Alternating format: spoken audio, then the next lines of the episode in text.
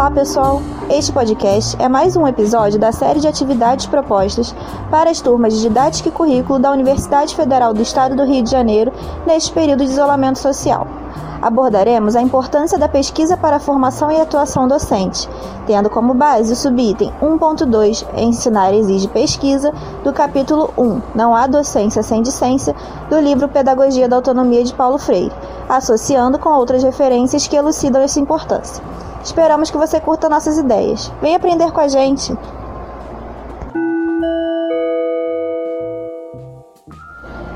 Acompanhe agora algumas das opiniões dos nossos colegas. É com você, Suriane.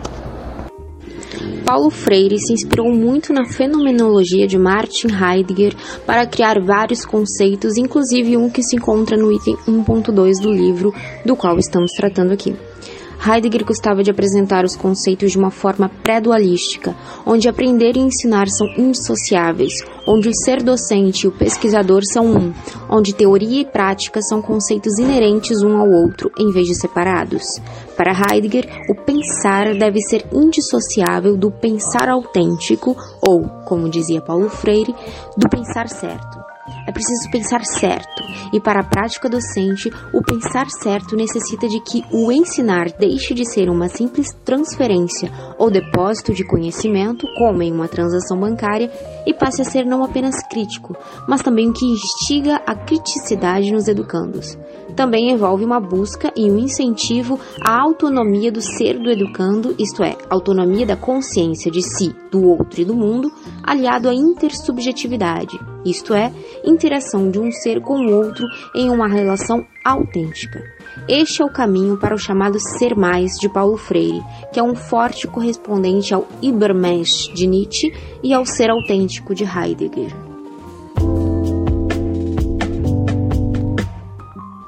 Agora vamos ouvir as contribuições dessa, que é a aluna mais empolgada da turma. A falha é sua, Mary. Oi, Tati. Então, eu vou aproveitar a fala de animação para dizer que a aluna é isso. Cada um com seu jeito, com sua história, visão. Paulo Freire sempre foi contra o sistema bancário de ensino, porque para ele, aluno não é um depósito de saber. Não podemos mais aceitar que o aluno nos devolva exatamente aquilo que recebeu. É preciso desenvolver sua criticidade, dando espaço para que ele amplie seu conhecimento. É, o professor muda com o que o aluno devolve para ele também, acabando com a ideia que o aluno é apenas um objeto do saber, quando na verdade ambos são ativos no processo de aprendizagem. A nossa querida colega Elisângela também trouxe suas contribuições. É com você, Elis. Tati, eu sou Elisângela. Reforçando tudo aquilo que já foi dito, o saber não pode ser entendido como uma questão meramente cumulativa. O saber é dinâmico, os conhecimentos são constantemente superados. A aula que o professor nos dá hoje já não será mais a mesma no próximo ano, porque por mais que a gente saiba, a gente estará sempre aprendendo algo novo. A relevância que Paulo Freire confere ao conhecimento científico, ele também reconhece no conhecimento gerado do senso comum, nos saberes da experiência e no cotidiano. A pesquisa na sala de aula, na perspectiva freiriana, deve ser entendida como aquele momento em que professor e aluno buscam juntos e aprendem juntos.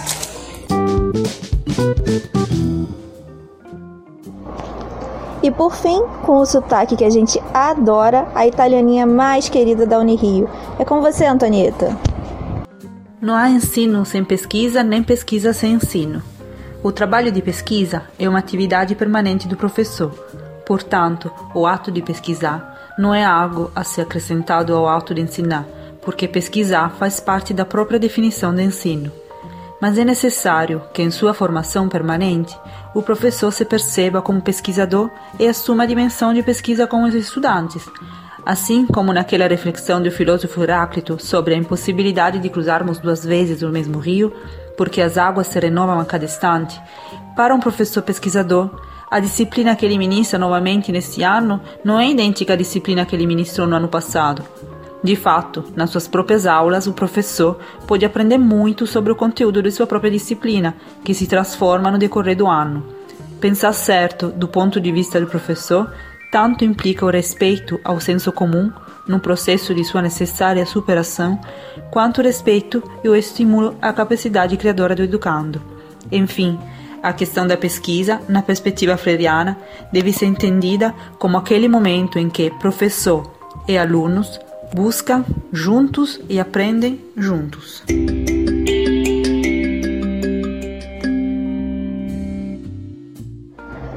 É isso aí, galera. E aqui todo mundo tem fala. Agora é a vez do nosso mascotinho mais fofo e querido da turma. Mateu, qual é a sua contribuição para o nosso tema?